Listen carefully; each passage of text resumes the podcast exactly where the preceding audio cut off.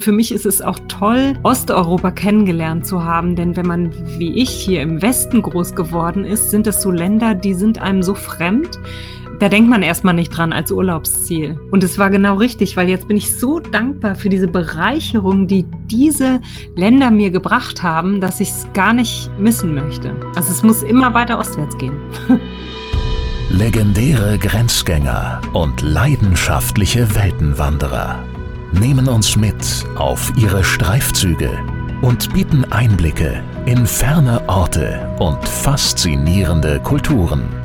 Mit offenen Augen ins Abenteuer. Das ist der Weltwach-Podcast mit Erik Lorenz.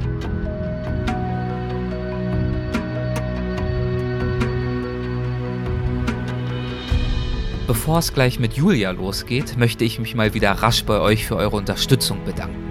Und damit meine ich euch alle dafür, dass ihr zuhört und Interesse habt an den Geschichten und Erlebnissen meiner Gäste.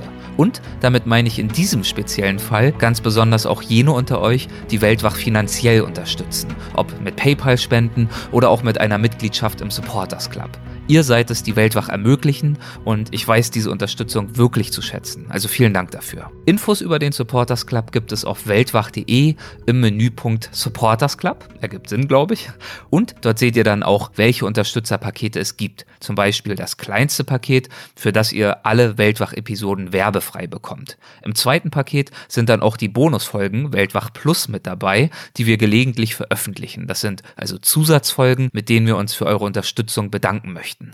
Kürzlich ist zum Beispiel eine Folge mit Bestseller-Autorin und der meistgewanderten Frau der Welt erschienen, Christine Türmer, und wir sprechen darin über ihre Tipps und Tricks speziell für fernwandernde Frauen. Außerdem ist kürzlich eine Folge mit Simone Havlisch zum Thema Heimat erschienen und eine mit Daniel Spohn zum Thema Tasmanien. Ostwärts mit dem Rucksack der Sonne entgegen. So heißt die Doku-Serie, die Julia Finkernagel seit 2008 für den MDR produziert. Mittlerweile sind über 40 Filme aus über 16 Ländern entstanden. Von Polen bis zur Mongolei. Ursprünglich war Julia Finkernagel Managerin am Frankfurter Flughafen. In einem Sabbatjahr brach sie dann zu einer Rucksackreise auf nach Südostasien, Skandinavien und Nordamerika und ja, kehrte nie wieder in ihr klimatisiertes Büro am Flughafen zurück. Stattdessen verschlug es sie über den einen oder anderen Umweg, und von einigen wird sie uns gleich erzählen, zum MDR. Der erste Schritt für sie in eine zweite Karriere als Autorin, Producerin und selbstständige Filmemacherin für verschiedene Formate beim MDR, bei Arte, bei HR und Kika. Über ihren Weg von der Managerin zur Filmemacherin, vor allem aber von ihren Reisen gen Osten und den Entstehungsgeschichten ihrer Reisereportagen erzählt sie in ihrem aktuellen Buch Ostwärts, trägt den gleichen Titel wie die Doku-Serie und natürlich auch in dieser Folge. Viel Spaß dabei. Guten Abend, Julia. Herzlich willkommen zu Weltwach. Es freut mich sehr, dass du dabei bist. Freut mich auch. Hallo, Erik. Ja, der Anlass unseres Gesprächs ist ja dein aktuelles Buch mit dem Titel Ostwärts und es hat einen relativ langen Untertitel, der lautet Oder wie man mit den Händen Suppe isst, ohne sich nachher umziehen zu müssen. Was es damit auf sich hat, das möchten wir in dieser Folge besprechen und was du erlebt hast auf dem Weg nach Osten. Und in diesem Buch, da erzählst du ja ganz grundsätzlich, vor allem im Einstieg, wie du gemeinsam mit einem zweiköpfigen Team aufgebrochen bist zu einer Reise durch Europa und auf dieser Reise, da solltet ihr Filmmaterial sammeln. Filmmaterial für sechs Folgen einer neuen Serie namens Ostwärts. Damals war sie noch neu. Und das, obwohl speziell du ja im Filmbereich damals kaum Erfahrung hattest. Du schreibst selbst, in Wahrheit seist du ja gar keine Filmemacherin gewesen, sondern bloß Managerin auf Urlaub. Wie bist du denn damals dann unter diesen Umständen an diesen Auftrag gekommen? Also die, ähm, die Vorgeschichte ist, dass ich ähm, als Managerin am Flughafen gearbeitet habe, am Frankfurter Flughafen und das Gefühl hatte, ich brauche mal eine Auszeit. Ich muss mal hier den Fuß aus dem Laufrad setzen und habe mir ein Sabbatjahr erbeten und in diesem Sabbatjahr eine große Reise gemacht. Vier Monate mit dem Rucksack durch Südostasien und habe auf dieser Reise Reiseberichte geschrieben und die an einen etwas größeren Verteiler geschickt. Blog war mir zu umständlich. Und die, ähm, die Leute, die diese E-Mails bekommen haben, haben das weitergeleitet. Und unter anderem hat jemand vom MDR, vom Mitteldeutschen Rundfunk, diese Reiseberichte gelesen. Und ich, mir wurde dann ein Praktikum angeboten bei, in der Fernsehdirektion. Mhm. Und da habe ich gedacht, super, das kommt nicht raus am Flughafen, das mache ich auf jeden Fall. Und in diesen zwei Monaten, die ich dann dort gemacht habe, wo ich wirklich in verschiedenen Abteilungen war, in verschiedenen Redaktionen und von allem keine Ahnung hatte, aber alles super spannend fand, wurde jemand gesucht für eine Reisesendung, für eine neue Reisesendung, der sowohl vor als auch hinter der Kamera ist. Also sprich, der zu sehen ist, wie er Dinge erlebt, aber eben auch selber dann im Schnitt ist und in der Ich-Version diese Geschichten erzählt. Und da war das eben so, es gab viele Autoren, die das sicherlich super gekonnt hätten, die aber gesagt haben, sie wollen auf keinen Fall vor die Kamera. Und es gab die Moderatoren, die gesagt haben, es finden sie total toll, eine Reisesendung, aber sie möchten eigentlich nicht als Autoren arbeiten und da noch im Schnitt sitzen. Und ähm, ich habe dann gesagt, ach, das könnte ich mir vorstellen und musste dann aber auch tatsächlich einen äh, Castingfilm abgeben. Also ich habe morgens eine Aufgabe bekommen und musste abends den fertigen Film abgeben, ein Fünfminüter und ähm, da wurde mir dann bescheinigt, der ist sendbar und also da kann man, also da, da ist auf jeden Fall Potenzial da, mit dem man arbeiten kann. Und ich habe dann aber noch wirklich einen Schnellkurs Fernsehmachen bekommen, dass es nicht ganz in die Hose geht und dann ist es auch ganz gut gelaufen.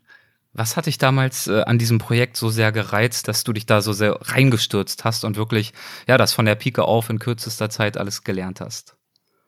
Also was mich gereizt hat, ist das, also das Reisen an sich ist natürlich super reizvoll. Das hat mich schon immer gereizt, das hat mir immer gefallen. Und dieses ähm, Geschichten erzählen und auch die, die, die, die eigene ähm, Lustigkeit ausleben zu können. Auf meiner eigenen Reise, die ich vorher privat gemacht habe, sind so viele Sachen passiert, die, die im ersten Moment vielleicht schockierend waren. Also ähm, das schreibe ich auch in dem Buch, tellergroße Spinnen tellergroße Augen beim Anblick der Unterkünfte.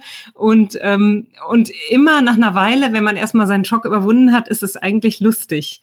Es passieren so viele Sachen, auch so Begegnungen mit Leuten, mit denen man sich eigentlich nicht, ähm, nicht verständigen kann. Das hat immer eine große Komik. Und für mich war das unheimlich schön, dass ich das beim MDR in dieser Sendung so ausleben durfte. Also da hat mich niemand verbogen. Niemand hat gesagt, du guckst dann aber geradeaus in die Kamera und dann sagst du das ganz ordentlich, sondern die haben gesagt, mach mal, zieh los, mach dein Ding und, ähm, und es wird schon werden. Und das war einfach eine ganz, ganz große Freude für mich. Es hat sich nicht angefühlt wie Arbeit, sondern ja, wie, wie ein lustiger Urlaub. Also die Arbeit kam dann im Schnitt, da war es dann auch wirklich der Horror.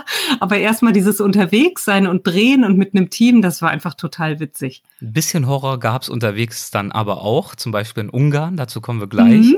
Wie war denn aber, wenn wir jetzt mal beim Anfang anfangen, wie war für diesen ersten Plan, wie sah da euer Plan aus, als ihr aufgebrochen seid? Also wir waren ähm, zu dritt, allerdings war das kein normales Drehteam. Normalerweise hat man einen Kameramann, einen Tonmann und man selber als Autor ist dabei. In unserem Fall war das so, dass der Kameramann beides machen musste, Bild und Ton. Und weil das aber so geplant war, dass wir wirklich mit öffentlichen Verkehrsmitteln von Leipzig bis ans Schwarze Meer kommen wollen und die natürlich nicht auf uns warten, sondern dass wir auf Züge springen, ähm, Trampen, was auch immer machen, brauchten wir noch einen Träger, der dann im, im, wenn, im Fall, wenn es schnell gehen muss, den Rucksack vom Kameramann noch trägt.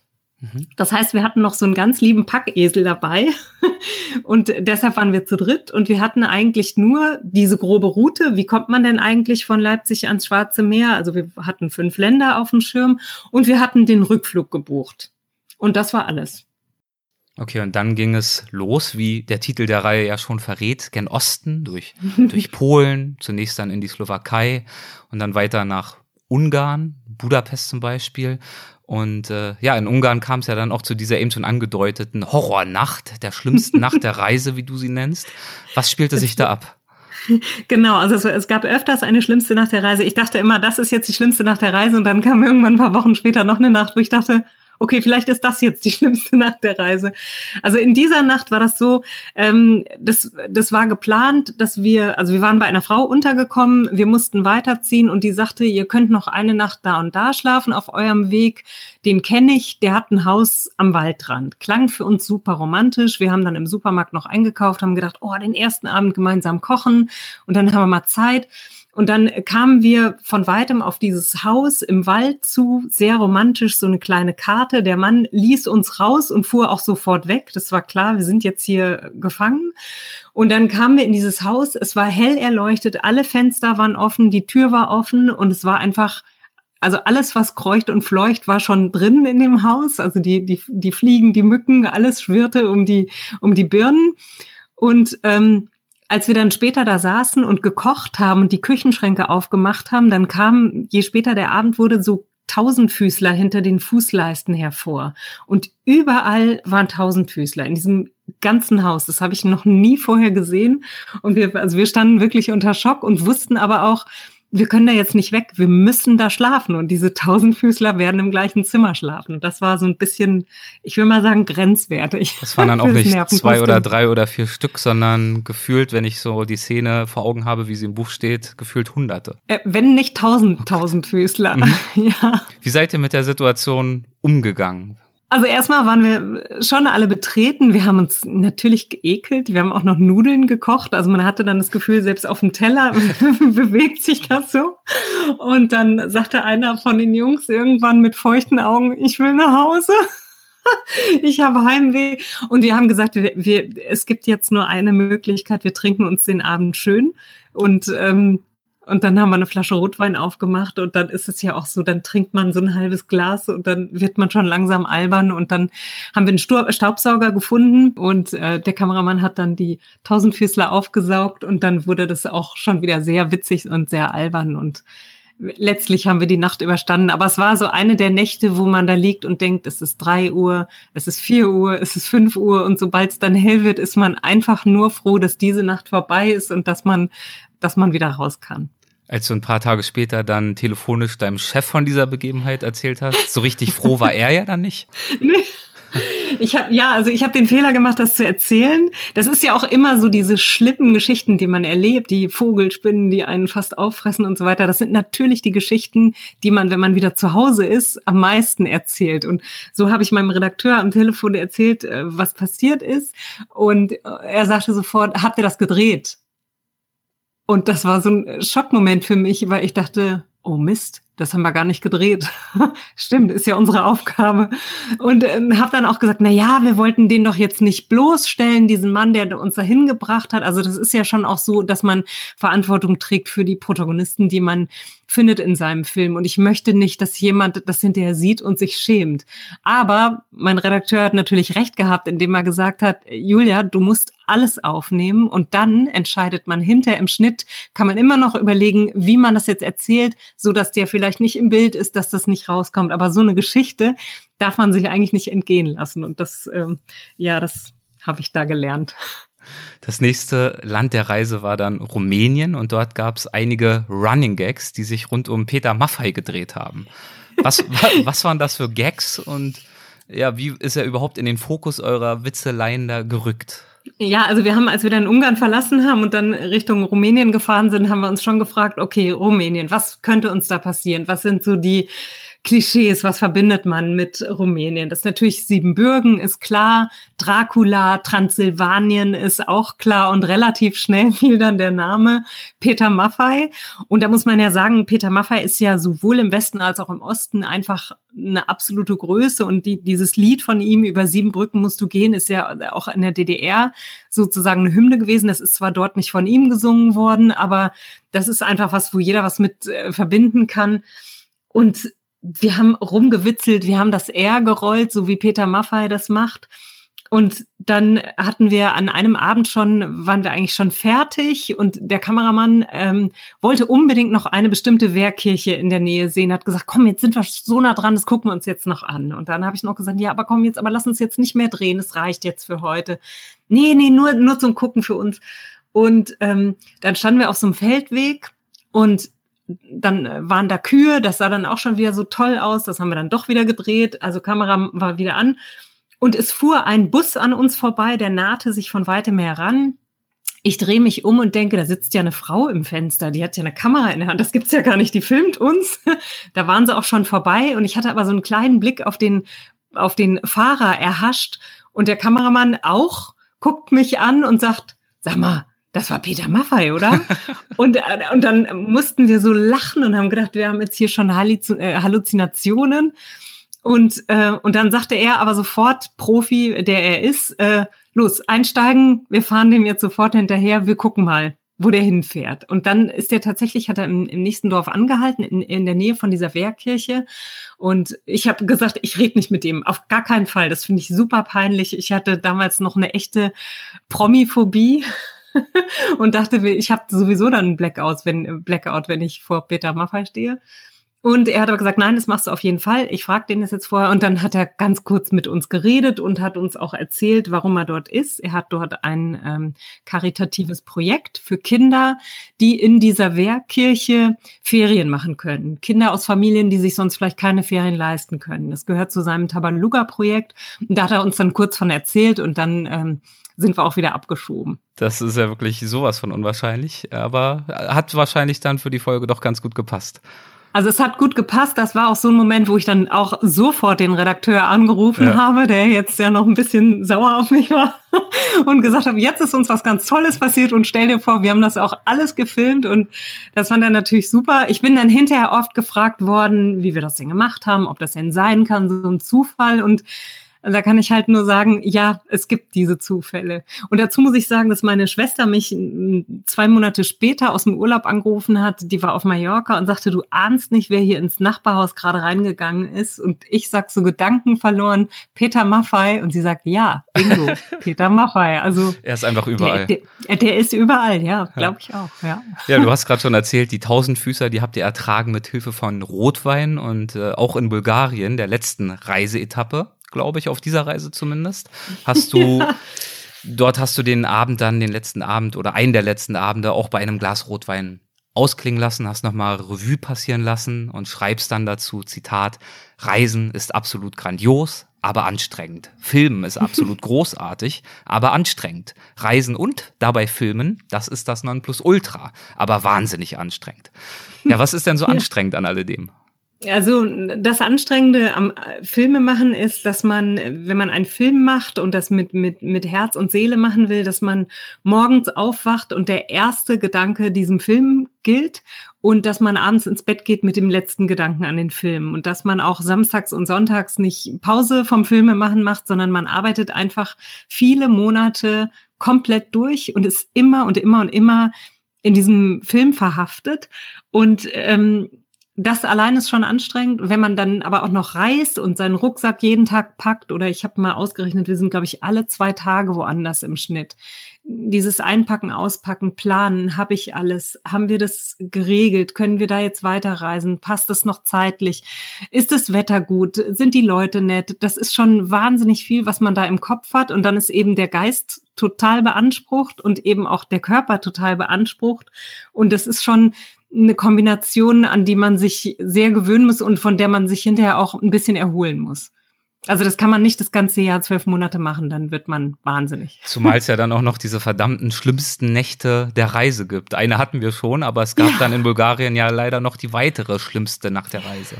Ja, in Bulgarien, ähm, in Bulgarien war das so ganz am Ende, dass wir in, in, an einem Ort waren, von dem ich nicht viel wusste, aber ich wusste, er liegt jetzt auf der Strecke. Wie jetzt machen wir da unseren äh, Zwischenstopp?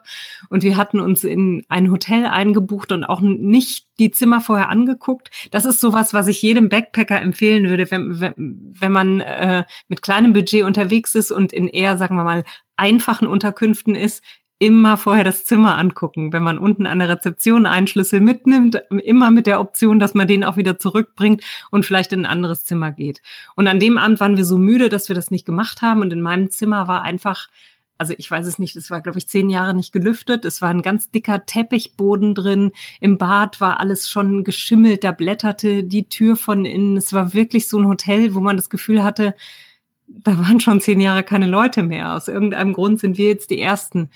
Und äh, das war dann auch wieder so eine Nacht, wo ich die Stunden gezählt habe und wo ich irgendwann das Gefühl hatte, es juckt mich.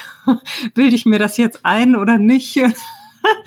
und dann hatte ich am nächsten Tag wirklich ein bisschen Ausschlag, aber ich glaube, das war rein psychosomatisch. Selbst verursacht. Es gab aber natürlich auch viele, viele schöne Erlebnisse und Orte und das werden wir gleich mal beispielhaft besprechen im Rahmen der zweiten Staffel. Aber zunächst mal habt ihr dann die erste fertiggestellt. Wie ging denn dann nach dieser Reise die Arbeit weiter an diesem ganzen Material? Wahrscheinlich wochenlanges Sichten oder Wie kann ich mir genau, das vorstellen? Genau, man, man, man sichtet sehr lange. Das ist was, was mich heute auch nicht mehr so viel Zeit kostet. Aber wenn man seinen ersten Film macht, dann sichtet man ganz lange. Dann schreibt man sich alles im Detail auf, um dann erst zu überlegen, was brauche ich davon, was nicht. Ähm, das hat in dem Fall also ich hatte vier Wochen Zeit zum Sichten, dann war ich im Schnitt und das waren noch mal vielleicht vier Wochen oder so. Und dann liefen parallel schon die ersten Folgen. Also das war dann, es kam dann auch ein enormer Zeitdruck rein, weil es die Sendetermine schon gab. Die Folgen liefen, es waren sechs Folgen. Jede Woche kam eine. Und die Quoten wurden immer besser. Also es ging kontinuierlich nach oben und ich glaube, nach der vierten Folge waren die Quoten so gut, dass es dann schon hieß, alles klar, dieses Konzept hat funktioniert. Das war ein echtes Experiment vom MDR und wir werden es weitermachen. Und du fährst wieder los. Und da wusste ich im ersten Moment gar nicht, ob ich mich jetzt freue oder ob ich erst meinen Burnout noch ein bisschen auskuriere. Aber also natürlich habe ich mich gefreut und natürlich ging es dann auch weiter, ja. Das heißt, die erste Staffel war gut und erfolgreich genug, damit ihr das Projekt fortgesetzt habt. Und so ging es ja dann weiter über diverse Staffeln. Es ging immer weiter nach Osten, zum Beispiel nach Georgien, ein Land, von dem ich in letzter Zeit immer mehr höre und sehr viel Gutes höre. Wie hast du denn dieses Land kennengelernt? Genau so. Also das, das erste, was ich gehört habe, als es hieß, äh, herzlichen Glückwunsch, du fährst nach Georgien, da konnte ich überhaupt nichts mit anfangen. Da war ich auch nicht sofort begeistert. Und dann habe ich angefangen zu recherchieren. Und dann war es ganz schnell um mich geschehen, weil ich gedacht habe, das ist ja unglaublich. Ein Land, was nur so groß ist wie Bayern, was aber alles hat, 5000 Meter hohe Berge, das Meer, ähm, Wüsten, ganz fruchtbare Ebenen, da, da, da wachsen Zitrusfrüchte, Feigen wachsen da. Also da ist einfach ganz, ganz viel auf kleinem Raum. Und ähm, es wurde eine Gastfreundschaft beschrieben, von der ich nur sagen kann, die ist genau so. Und deshalb, also ich bin sehr verliebt in Georgien. Da bin ich total parteiisch. Du bist sehr verliebt und du äh, bringst auch ein Zitat im Zusammenhang mit Georgien. Liebe dich selbst und du wirst auch von anderen geliebt. Und du schreibst, dass man so ein Stück weit auch die Entstehungslegende Georgiens zusammenfassen könnte, die ja nun nicht unbedingt von Bescheidenheit kündet. ja, das stimmt. Also es gibt so eine Entstehungslegende über Georgien, äh, die, die heißt, ähm, die geht so, als, als der liebe Gott die Länder unter den Menschen verteilt hat, unter den Nationen verteilt hat, waren die Georgier mal wieder nicht da, weil sie mal wieder mit äh, Feiern und Weintrinken beschäftigt waren. Das können die sehr gut. Und ähm, dann kam sie eben zu spät zu ihm und er hat geschimpft und hat gesagt, ihr könnt wieder gehen. Es ist nichts mehr da und sie haben ihn dann mit ihrem Charme und ihrer Musik und ihrer Gastfreundschaft und ihrer fröhlichen Art so um den Finger gewickelt, dass er am Schluss gesagt hat, ja gut, okay, ich habe hier noch was für mich reserviert, dann nehmt er halt das. Und äh, das ist jetzt eben Georgien geworden. Also das Stück Land der Erde, was er eigentlich für sich reserviert hatte. So geht die Entstehungsgeschichte. Bescheidenheit 4 minus. Aber eben auch sehr schön und äh, berechtigt, dieses Selbstbewusstsein. Ja, absolut. Eines eurer Ziele dort war ein Ort namens Mestia. Ich weiß nicht, ob ich es korrekt ausspreche. Was habt ihr dort ja, zu finden gehofft und was habt ihr gefunden? Also wir wollten nach Mestia, weil es im magischen Svanetien liegt. Das ist ein ganz, ganz grüner Landstrich, sehr abgelegen. Ähm, dort haben die Menschen früher in jeder Familie einen Wehrturm gehabt. Ein, ein sehr, eine streitbare Ecke. Da haut man sich schnell auf die Nase. Also mit den Swanen ist nicht zu spaßen. Und dort, in den dortigen Flüssen, ähm, kann man heute noch Gold finden. Also da kommt auch diese Legende mit dem goldenen Vlies her, mit Jason und den Argonauten. Das war ja früher mal das griechische, also in, in, zu griechischen Zeiten war das das Kolchis. Also das ist jetzt sehr, sehr geschichtlich. Aber das ist eben so eine geschichtsträchtige Ecke. Und ähm, wenn man da hingeht nach Svanetien, dann sucht man die Einsamkeit, die Berge und vielleicht auch Gold. Was habt ihr gefunden? Wir haben kein Gold gefunden großartige Ausreden, mhm. warum es dort kein Gold gibt, beziehungsweise warum sie uns auf keinen Fall zeigen werden, wo da das Gold ist. Ähm, super leckeres Essen, das ein oder andere Schnäpschen, das heißt dort ähm, Chacha, heißt der eine Schnaps und jetzt muss ich überlegen, der andere heißt so ähnlich, Racha, genau, mhm. Racha. Und ähm, ja, wir haben nette Menschen gefunden, tolle Begegnungen, ganz tolle Landschaft und wir haben eine unglaubliche Autopanne erlebt, denn diese Straße nach Mestia, muss man sagen, als wir da waren, war die noch nicht befestigt.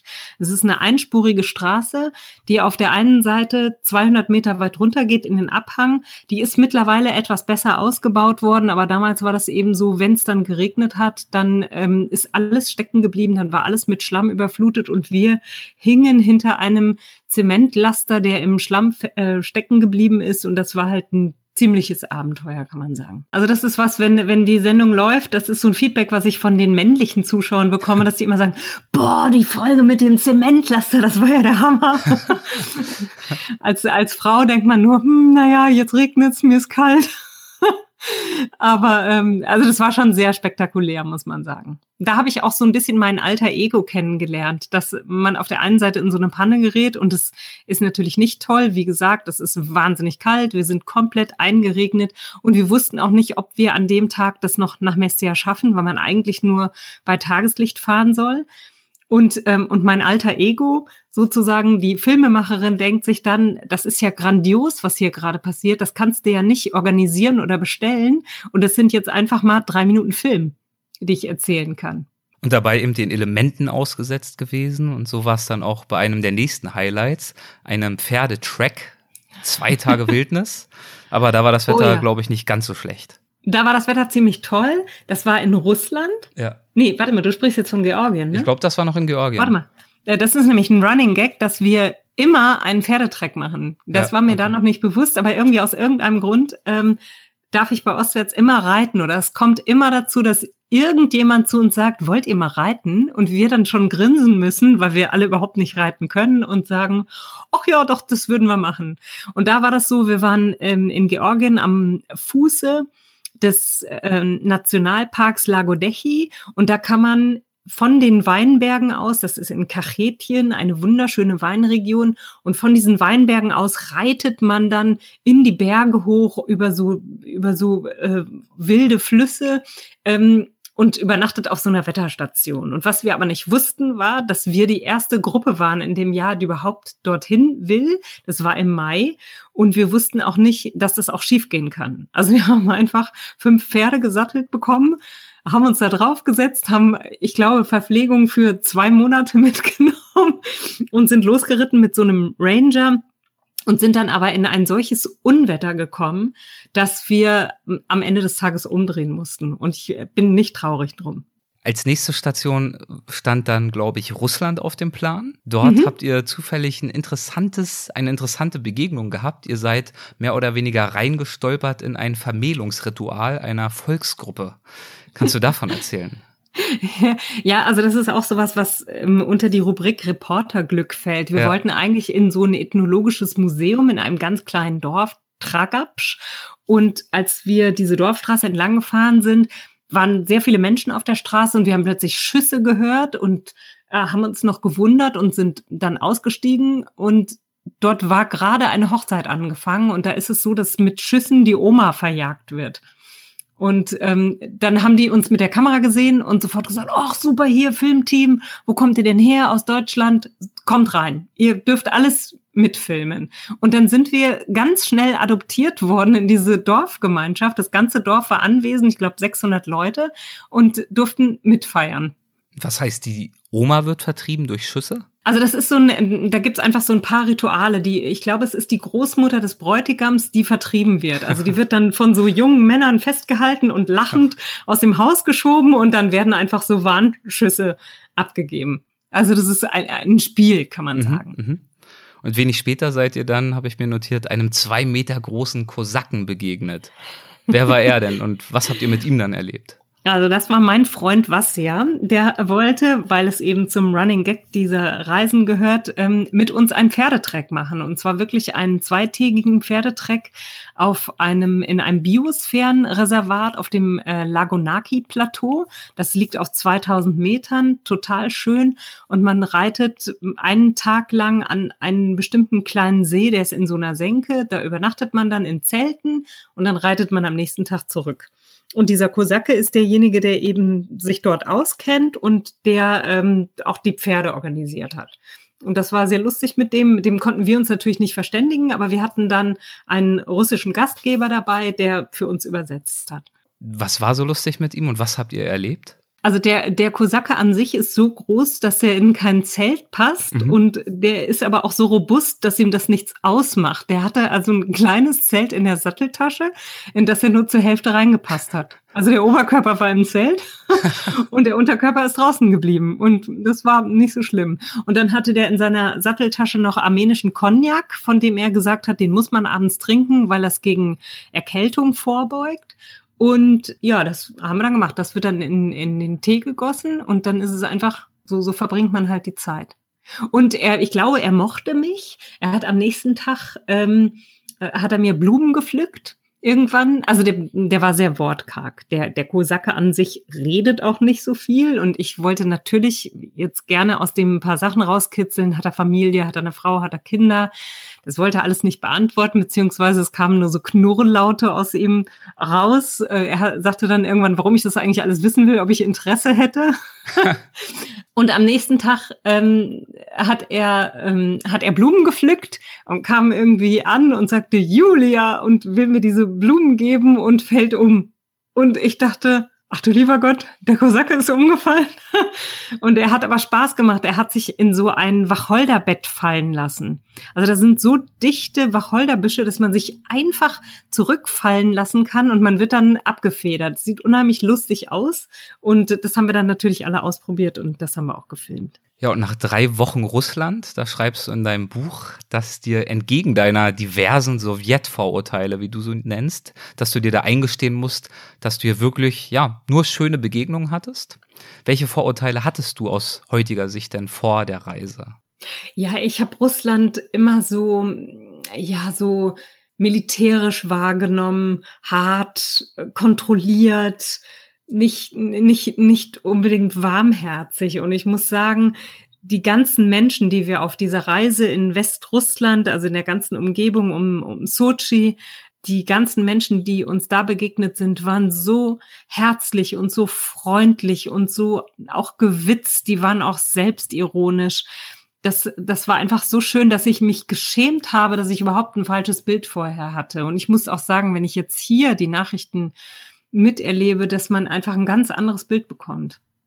Und es geht mir aber oft so. Man muss, glaube ich, unterscheiden zwischen dem, ähm, zwischen dem politischen, was ein Land hat, wie wir ein Land beurteilen, das, was wir in den Nachrichten sehen, und den Menschen, die man trifft, die dort wohnen die ganz oft nichts dafür können oder nicht unmittelbar damit verbunden sind, die einfach ihr Leben leben und ganz reizend sind.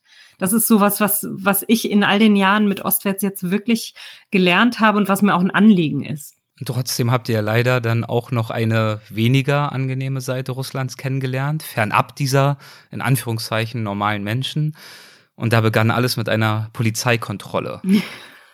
Ja, wir haben, äh, wir haben festgestellt, wenn man in den Polizeikontrollen, es, es gibt in Russland ähm, auf, da gibt es ganz viele kleine Teilrepubliken und wann immer man die Grenze zu einer Teilrepublik überquert, wird man angehalten und dann äh, ist irgendwas am Reifen kaputt oder irgendwas muss man bezahlen. Und wir haben festgestellt, wenn wir die Kamera laufen lassen, halten sie uns gar nicht erst an und wir müssen auch nichts bezahlen. Also haben wir die Kamera laufen lassen und in der allerletzten Polizeikontrolle auf dem Rückweg nach Sochi und auf dem Rückweg auch zum Flughafen, es war am vorletzten Tag, ähm, haben wir auch die Kamera laufen lassen, sind rechts rangewunken worden. Der Polizist kam ans Fenster und sagte, was macht ihr denn da? Filmt ihr? Und, äh, und wir haben gesagt, ja. Und dann sagte er, gut, aussteigen, Pässe raus. Und dann waren wir erstmal, in, dachten wir noch, okay, normale Verkehrskontrolle. Und dann sind wir aber festgenommen worden. Dann wurde uns mitgeteilt, wir sollen bitte hinterherfahren auf die Wache mit unserem kleinen Lader. Wir waren mit so einem Lader von 1984 unterwegs. Das war auch klar, das funktioniert nicht als Fluchtauto. Wir müssen den jetzt hinterherfahren. Und dann sind wir auf die Wache gekommen und ich habe die Botschaft angerufen, die deutsche Botschaft in Moskau und habe das gesagt. Wir sind jetzt festgenommen worden, wir sind Journalisten, so und so. Ähm, und die sagten, sie rufen zurück und haben dann nach zehn Minuten angerufen und wollten sich nochmal vergewissern, dass es wirklich diese Wache ist in dieser Stadt, und ich habe dann gefragt, ja, warum? Also habe ich doch schon gesagt. Und dann sagten sie, ja, wir haben dort angerufen und da wurde uns mitgeteilt, hier sind keine Deutschen. Und das war so ein Moment, wo ich dachte, okay, hm, es gibt jetzt doch einen kleinen dunklen Punkt auf meiner Russlandreise. Es ist äh, doch nicht überall alles so wunderbar, wie ich das in den letzten drei Wochen wahrgenommen habe. Wie ging es dann weiter? Wie lange seid ihr dort festgehalten worden? Also das ist in Russland genauso wie bei uns. Man darf nur bis zu drei Stunden festgehalten werden auf einer Wache. Und das, man muss halt darauf achten, dass es ins Wachbuch eingetragen wird, denn sonst kann man das hinterher nicht nachweisen. Und da haben wir aber darum gebeten, dass sie das aufschreiben. Und wenn nichts vorliegt, also wenn nach drei Stunden nichts gegen einen vorliegt, dann müssen sie einen gehen lassen. Und das haben sie letztlich dann bei uns auch, mussten sie das auch zähneknirschend machen. Und hat dieses Erlebnis dann deine Erinnerung an euren Roadtrip durch Russland in irgendeiner Art und Weise getrübt? Nee, ehrlich gesagt nicht. Also ich war dann so erleichtert. Es hat ihn eher, sagen wir mal, gewürzt. Also es hat dem Ganzen noch, es darf ja auch nicht zu süß sein. Es hat noch so ein bisschen Salz reingestreut und ich glaube, das ist halt, gehört halt natürlich auch zu den Geschichten, die man zu Hause am meisten erzählt. Ist doch klar. Da bin ich jetzt die Heldin mit, wenn ich das erzähle. Eine der anderen Stationen war Kirgistan. Und hier steht auf der Einführungsseite zum Kapitel, es sei ein bisschen wie in der Schweiz, nur mit Jurten. Inwiefern hat dich Kirgistan an die Schweiz erinnert? Kirgistan ist einfach wunderschön. Es ist ein ganz tolles Gebirgsland. Ähm, es hat blaue, schimmernde Seen. Es hat große, hohe, grüne Berge, toll bewaldet. Also es ist einfach landschaftlich ganz, ganz toll. Man kann ganz toll dort wandern. Es ist frische Luft. Also es ist einfach, es ist tatsächlich ein bisschen so wie in der Schweiz, nur einfach in einer ganz anderen Dimension, viel größer. Ein Kapitel zu Kirgistan heißt Schuften in der Sommerjurte, ein Tag als kirgisische Schwiegertochter. Worum geht's in diesem Kapitel? In Kirgistan ist das so, dass wenn man heiratet, der, also die, die Söhne bleiben bei der Familie, die bleiben bei ihren Eltern wohnen. Und wenn man als Frau heiratet, dann ist, zieht man automatisch in die Familie des Mannes. Und dort ist man ja dann fortan die Schwiegertochter.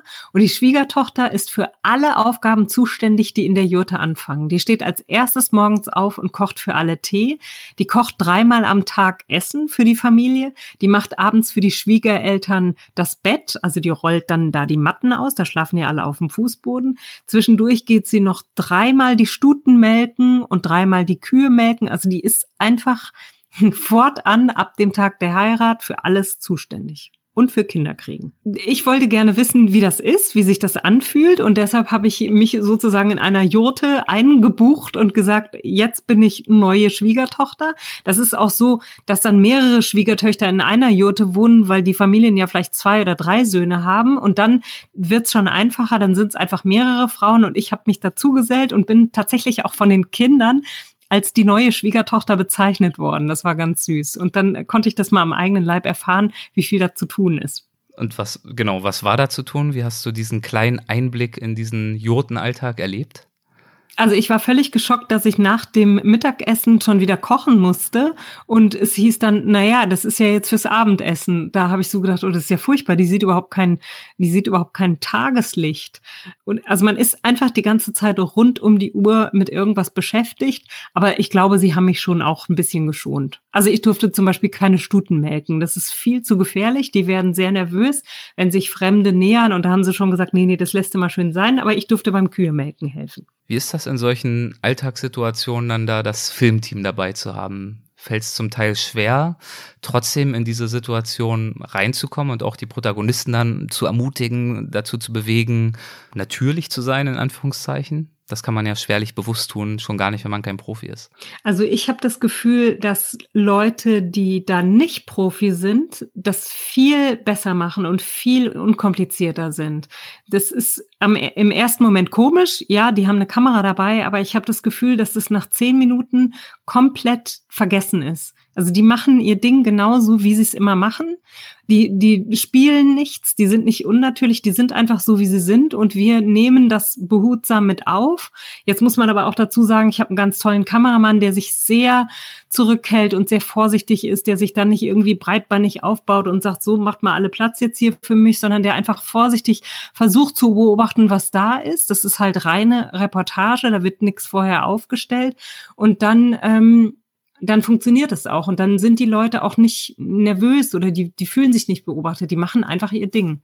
Über das nächste Land, Tadschikistan war es. Da schreibst du im Buch, Tadschikistan macht etwas mit mir, das bis heute nicht zu verblassen vermag. Es verschiebt ganz tief drin meinen Wahrnehmungswerkzeugkasten, schichtet um, schafft Platz, verändert Wichtigkeiten. Es lacht mich aus, aber auf eine gute und liebevolle Weise. Ja, was, was hat dich an Tadschikistan so sehr berührt? Das ist, ähm, das ist ganz schwer zu sagen. Tadschikistan ist ein sehr armes Land. Die Leute haben sehr wenig zum Leben. Die haben sehr, sehr harte Lebensbedingungen. Also zum Beispiel im Pamirgebirge, da wächst nichts. Ähm, das liegt über 4000 Metern. Das, die, die Leute sind so wirklich so aufs Wesentliche reduziert und trotzdem haben die eine, eine, eine Herzlichkeit und sowas Tiefes in sich, was mich sehr berührt hat. Also die haben nicht, die sind nicht so hektisch wie wir, die haben nicht pausenlos das Handy am Ohr, da ist sowieso kein Empfang, da brauchen sie gar kein Handy. Das ist sowas, das ist wie wenn man selber eine lange Bergwanderung macht. Ich habe immer das Gefühl, dass das Unwesentliche bleibt im Tal zurück und nur das Wesentliche nimmt man mit. Und in Tadschikistan ging mir das so, dass ich das Gefühl hatte, ich kann spüren, was wesentlich ist im Leben. Dieses einfache, reduzierte Leben also das hat mich wahnsinnig berührt und es ist auch eine Landschaft, die, die sehr, sehr rau ist, aber auf eine Weise unheimlich schön. Schön, unverbaut, unberührt. Also das ist einfach ganz magisch. Ich weiß nicht, ob das jedem so geht, aber mir ging es in Tadschikistan absolut so. Ich hatte ja gerade schon gefragt, ob es gelegentlich schwierig ist, diese natürlichen Situationen nicht zu zerstören, indem die Kamera dabei ist. Und ich denke jetzt gerade dran, dass du vorhin in unserem Gespräch auch beschrieben hast, wie anstrengend für dich es ist, reisend als Filmemacherin unterwegs zu sein, einfach deshalb, weil du nie Feierabend hast, weil du natürlich immer das Projekt im Fokus hast, im Fokus deiner Gedanken. Wie leicht oder schwer fällt es dir da, wenn deine Gedanken so sehr von diesem Projekt eingenommen sind, an einem Ort, du hast ihn gerade als magisch bezeichnet, wie Tadschikistan, eben auch ja, so feinfühlig zu sein, dass du diesen Ort wirklich auch für dich erspürst und erschließt. Also in Tadschikistan ähm, ist es so, dass uns gewissermaßen Zeit geschenkt wurde. Es war, gab eine sehr große Überschwemmung auf der Strecke, die wir eigentlich fahren wollten, auf dem Pamir Highway. Und wir mussten dann einen riesen Umweg machen. Und durch diesen Umweg ist uns eigentlich das, der Wachan-Korridor geschenkt worden. Das ist eine Strecke, die hätte ich nicht auf dem Schirm gehabt. Das ist direkt an der Strecke zu Afghanistan. Und wir sind dort fünf Tage lang lang gefahren und ich hatte zum ersten Mal Zeit, im Auto zu sitzen und diese Landschaft an mir vorbeifahren zu lassen und konnte mal so, so, so nachspüren oder so hinspüren. Wie ist das hier? Was haben wir denn erlebt in den letzten Tagen? Wie fühlt sich dieses Land für mich an? Und da ist so ein bisschen, also da bin ich auch ruhig geworden. Vielleicht habe ich deshalb auch so eine tolle Erinnerung an Tadschikistan, weil es so, ja, weil es einen so reduziert hat und so aufs Wesentliche nochmal draufgestoßen hat mit der Nase. Also, wenn, wenn man wo ist, wo jeden Tag etwas Neues passiert, man jeden Tag neue Eindrücke hat, dann überschreibt man ja immer wieder diesen RAM-Speicher im Gehirn. Und in Tadschikistan ging das eben alles etwas langsamer. Und ich glaube, das, ähm, das hat mir gut getan. Wie war es im Vergleich dazu in Usbekistan? Dort seid ihr ja auch viel unterwegs gewesen, auch längere Strecken. Also in Usbekistan haben wir auch eine Riesentour gemacht innerhalb von wenigen Wochen und äh, da war das so, in Usbekistan ist man nicht ganz so frei zu entscheiden, wo man hinfährt. Das muss vorher festgelegt werden. Wir hatten dort einen Reisebegleiter, der die ganze Zeit bei uns war. Das haben wir sowieso mittlerweile in allen Ländern. Ich habe immer einen einheimischen Gastgeber oder eine einheimische Gastgeberin, die mir ihr Land zeigt, der ich blöde Fragen stellen kann, wo ich in Fettnäpfchen treten kann. Und das bringt dann wahnsinnig viel auch so Lokalkolorit, als wenn man nur als deutsche Gruppe wohin kommt. Äh, man hat nie die gleichen Einblicke, wie wenn man jemanden aus dem Land den ganzen Tag bei sich hat und auch miteinander Mittag isst und Abend isst und, und erzählen kann. Und in Usbekistan war das einfach so, dass wir vorher sagen mussten, in welche Städte möchten, möchten wir gerne. Und dann wurde eine Route festgelegt. Und da war das eben auch so, die, die Abstände zwischen den Orten sind wahnsinnig groß. Man hat Zeit, das zu verarbeiten, aber man ist auch so hingerissen von dem, was man sieht. Also ich habe eine solche Schönheit in Usbekistan gesehen, dass es mich wirklich umgehauen hat. Schönheit, aber auch Traurigkeit. Du hast einen Ort als den wohl traurigsten Ort Zentralasiens beschrieben im Buch. Und das ist der Ort Muinak, wird da, glaube ich, gesprochen, richtig? Ja, Muinak. Was ist dort so traurig? Mm, das ist deshalb so traurig, weil Muinak früher in den 60er, 70er Jahren noch am Ufer des Aralsees gelegen hat. Und der Aralsee, das ist nun mal einfach eine, eine absolute Naturtragödie. Der seit den 60er Jahren nimmt er kontinuierlich ab. Der hat jetzt noch 10 Prozent, 10 Prozent der Fläche den er früher hatte. Und Muinak liegt mittlerweile 160 Kilometer vom Seeufer entfernt. Also das heißt jetzt auch dort nicht mehr Aralsee, sondern Aralwüste. Und man sieht in Muinak noch die alten Schiffe, die sind einfach ein paar von denen sind liegen geblieben. Das ist jetzt so ein Schiffsfriedhof und man, man sieht noch, hier war mal der Hafen und da ist eben nichts mehr. Und das war natürlich auch damals eine reiche Stadt. Da war ganz viel ähm, Fischhandel, Fischkonserven wurden dort gemacht, da gab es ein Kino. Und jetzt leben, glaube ich, noch zehn Prozent der Bevölkerung lebt noch da und die Leute sind ganz arm, weil es einfach diese, diese, ein kompletter Industriezweig weggebrochen ist. Auch euer Guide, der hat ja, als er noch ein Kind war, dort in Muinak im Aralsee noch geplanscht. Wie geht er denn genau. mit dieser Veränderung um? Also der ist, ähm, der ist gleichzeitig Historiker und Naturschützer und es war, ich habe den erlebt als einen sehr positiven Menschen, der gesagt hat, wir haben was entwickelt. Wir haben hier aus der Luft Saxaul-Samen, das ist so eine bestimmte Pflanze, die Saxaul-Pflanze. Ähm, wir haben Samen verteilt aus der Luft und das ist so eine Pflanze, die ist ganz robust und hält den Wind ab, weil das Problem ist, wenn da nichts wächst, also wenn das Wasser erstmal weg ist, dann wächst ja erstmal nichts dann bringen die Winde den Sand über das Land und dann kann schon erst recht nichts wachsen. Das ist auch das Gleiche in, in der Mongolei, in der Steppe. Wenn viel Wind ist, wächst halt nichts.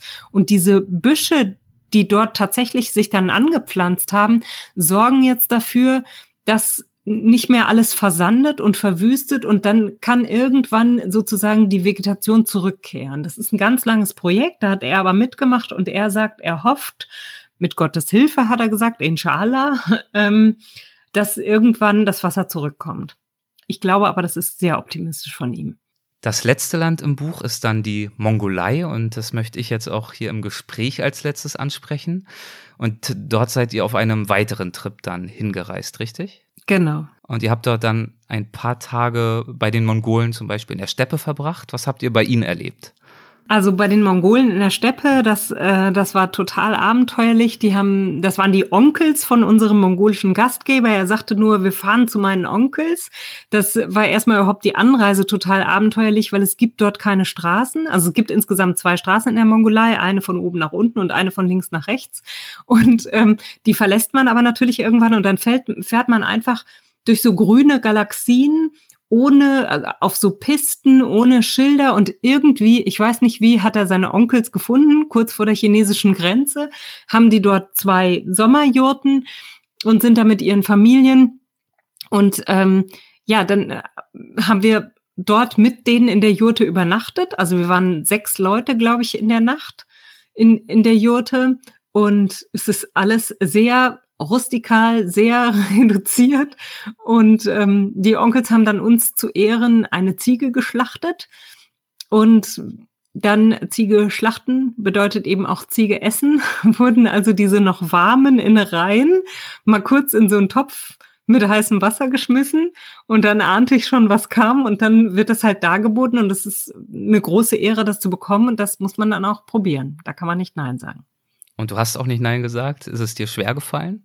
Ja. also ich habe ganz leise Nein gesagt.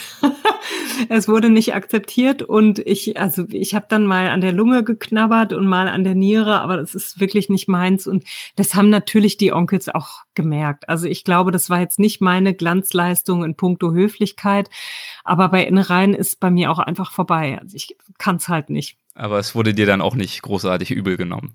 Nee, das lassen die sich nicht anmerken. Die sind schon, ich meine, ich habe dort ganz viel mitgeholfen. Ich habe ganz viel, ich habe Kuhmist gesammelt, ich habe auch dort äh, kochen geholfen, ich habe versucht, mich nützlich zu machen und äh, wir waren auch, wir waren auch sehr freundlich zu denen. Also ich glaube, sie haben dann letztlich ein Auge zugedrückt. Sie haben uns dann zum Abschied einen Ziegenkopf in den Fußraum gestellt. das war lieb gemeint, aber da bin ich dann doch mal hysterisch geworden und gesagt, okay, also entweder die Ziege oder ich. da war es dann um die Harmonie für einen ganz kurzen Moment nicht mehr so gut bestellt. Und genau. gelegentlich hat es ja bei der Harmonie auch gekriselt zwischen dir und deinem Gastgeber dort, eurem Guide, Temulen. Was war ja. zwischen euch das Problem? Also ist, eigentlich ist das ein super Typ. Temulen ist, äh, der ist ein zwei Meter großer Mongole und ähm, der ist ich will mal sagen, macho-esque. also er hat, ähm, es war ihm sehr wichtig, dass ich die mongolischen Traditionen kennenlerne und die sind auch darin begründet, dass zum Beispiel der Mann den Ehrenplatz am Tisch hat und der Mann zuerst das Essen bekommt und er hat mich nicht als Regisseurin oder Filmemacherin wahrgenommen, sondern in erster Linie als Frau, die beim Essen machen hilft. Also wir hatten auf dieser Reise tatsächlich eine Köchin dabei, weil das anders in der Mongolei gar nicht geht. Und wann immer wir irgendwo angekommen sind, wo wir dann dachten, der Kameramann und ich, jetzt filmen wir, jetzt überlegen wir uns was, sagte er zu mir, du hilfst ihr beim Kochen, du hilfst ihr beim Kartoffelschälen. Und äh, da habe ich mich am Anfang tierisch drüber aufgeregt. und irgendwann habe ich die Komik darin gesehen, wie witzig das eigentlich ist und habe mit meinem Kameramann besprochen, nimm das doch mal auf, versuch das mal irgendwie mitzukriegen, weil er hat sich dann immer in Sonnenstuhl gehauen, nachdem er fertig gefahren ist. Klar, musste auch Pause machen, kann ich verstehen. Aber ich musste eben dann sofort Kartoffeln schälen und dann haben wir das aufgenommen und haben das erzählt und letztlich war das total witzig. Es hat mir nicht geschadet. Einmal gibt es im Buch ja auch schon eine witzige Szene auf der Anfahrt, auf der Autofahrt, wo ihr auch schon aneinander geraten seid. Ja, also mich hat das extrem irritiert. Wie kann man denn durch ein so großes Land fahren, wenn es keine Straßen gibt, keine Schilder gibt und ähm, man keinen Kompass dabei hat. Und dann kann man sich ja noch nach der Sonne ausrichten. Das habe ich auch gelernt, aber ich habe dann aus dem Fenster geguckt und es war einfach überhaupt keine Sonne da. Es war grau bewölkt und ich wusste nicht, wo er lang fährt. Und ich hatte so einen kleinen Kompass dabei an meinem Reiserucksack. Das war so ein, war so ein Anhänger, wie so ein Schlüsselanhänger. Und da habe ich da mal unauffällig drauf geguckt und gesehen, wir fahren überhaupt nicht Richtung Osten. Und ähm, dann, das, sowas kann ich dann nicht auf sich beruhen lassen. Dann habe ich ihn äh, gefragt und gesagt, sag mal, wie orientierst du dich denn? Ja, an der Sonne. und dann, wie gesagt, ja, aber was ist denn, wenn die Sonne mal nicht scheint? Ich weiß, wo ich hin muss. und ähm, letztlich sind wir an dem Tag, an dem Ziel, wo wir hin wollten, das haben wir nicht geschafft bis zum Einbruch der Dunkelheit, sondern wir mussten uns tatsächlich durchfragen, und das ist schon mal eine Kunst an sich, überhaupt in der Mongolei irgendwas zu finden, wo man fragen kann. Wir kamen an so einer Jurte vorbei, haben einen gefragt und der ist uns dann mit dem Moped vorhergefahren. Das war dann zwar ein Punkt für mich, aber ähm, aber es war auch sehr aufreibend. hat sich denn irgendwann gebessert zwischen euch?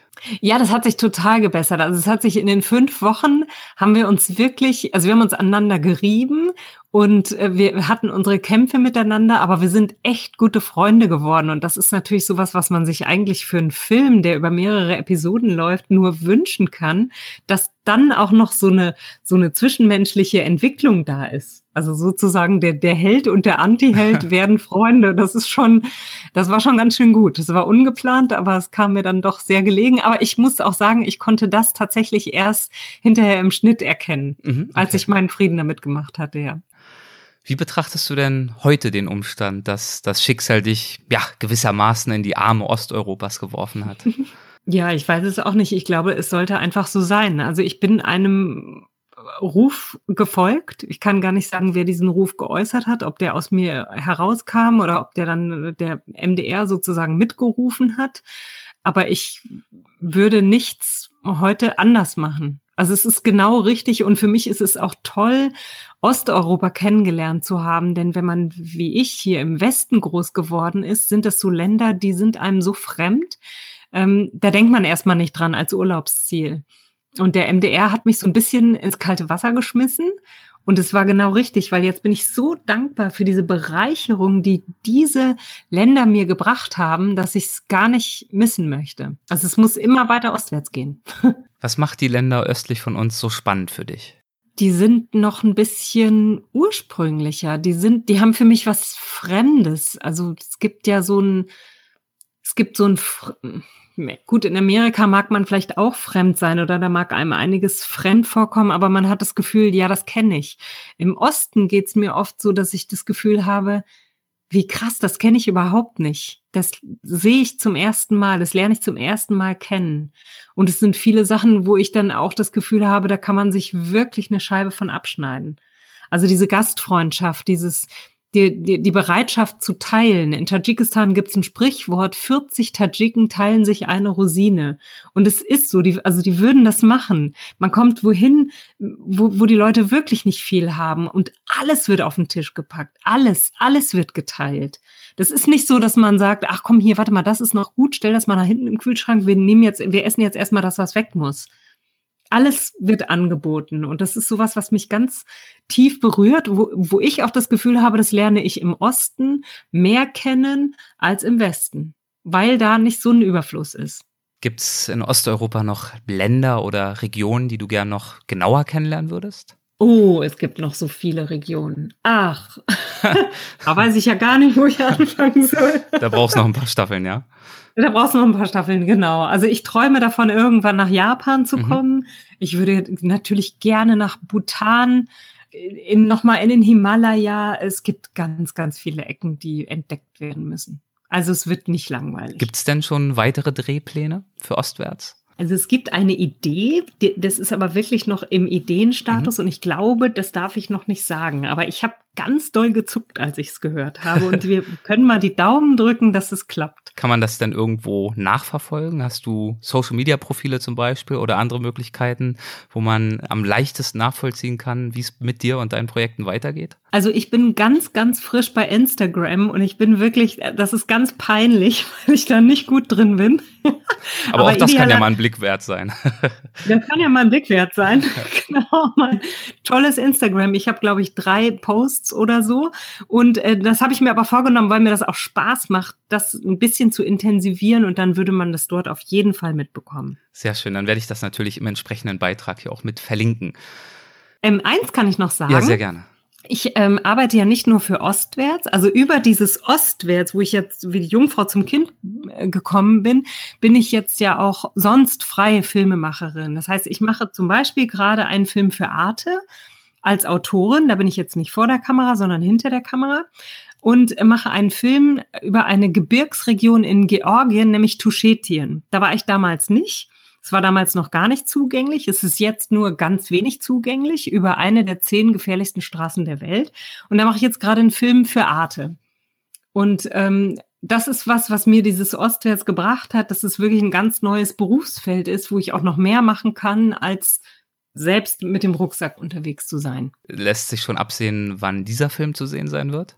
Ja, also der wird im Frühjahr auf Arte ausgestrahlt. Okay, wunderbar. Und auch die Termine wahrscheinlich wirst du in irgendeiner Art und Weise auf Instagram kundtun, auf vermute ich. Auf jeden Fall. Sehr schön. Dann werde ich da auf jeden Fall am Ball bleiben und mir das sicherlich auch anschauen. Ich danke dir bis hierher auf jeden Fall für dieses Gespräch. Äh, ich weiß, wir sind vielen der Länder nicht gerecht geworden, will ich gar nicht sagen. Du hast ja sehr schön über sie erzählt. Aber es ist natürlich ein Parforce-Ritt gewesen. Man könnte über jedes dieser Länder eine eigene Folge machen. Du hast sie ja in wunderbarem Detail in der Serie gezeigt und vor allem auch im Buch gibt es natürlich noch viel, viel mehr Details zu diesen ganzen Geschichten, die wir gerade hier besprochen haben, nicht wahr? Auf jeden Fall. Also das Buch lohnt sich, die Filme lohnen sich auch und ich könnte noch zehn Stunden weiter mit dir plaudern. so geht's mir auch. Aber ich glaube, wir haben die Stunde voll. Es ist ein guter Zeitpunkt und die Fortsetzung und Vertiefung gibt's dann im Buch. Also Julia, vielen, vielen Dank für die Zeit. Dankeschön. Danke dir. Alles Gute. Mach's gut. Tschüss. Tschüss. Diese Folge wurde präsentiert von Brain Effect. Brain Effect stellt natürliches Performance Food her. Das Motto, dem sich das Berliner Unternehmen verschrieben hat, lautet Erfolg beginnt im Kopf. Und seine Mission besteht darin, uns dabei zu helfen, unsere Ziele zu erreichen, uns in anstrengenden Situationen besser zu konzentrieren und unsere mentale Regeneration zu optimieren. Egal ob im Alltag, beim Sport, auf Reisen oder im Büro. Dabei setzt Brain Effect zu 100% auf natürliche Inhaltsstoffe. Mehr dazu unter www.braineffect.com. Hörerinnen und Hörer von Weltwach erhalten auf ihre Bestellung 20% Rabatt. Dazu müsst ihr im Bezahlprozess einfach den Gutscheincode Weltwach20 eingeben. Weltwach als Wort, 20 als Ziffer, ohne Leerzeichen dazwischen. Weltwach 20. Ich danke euch fürs Zuhören und sage Tschüss und bis zur nächsten Folge. Ciao.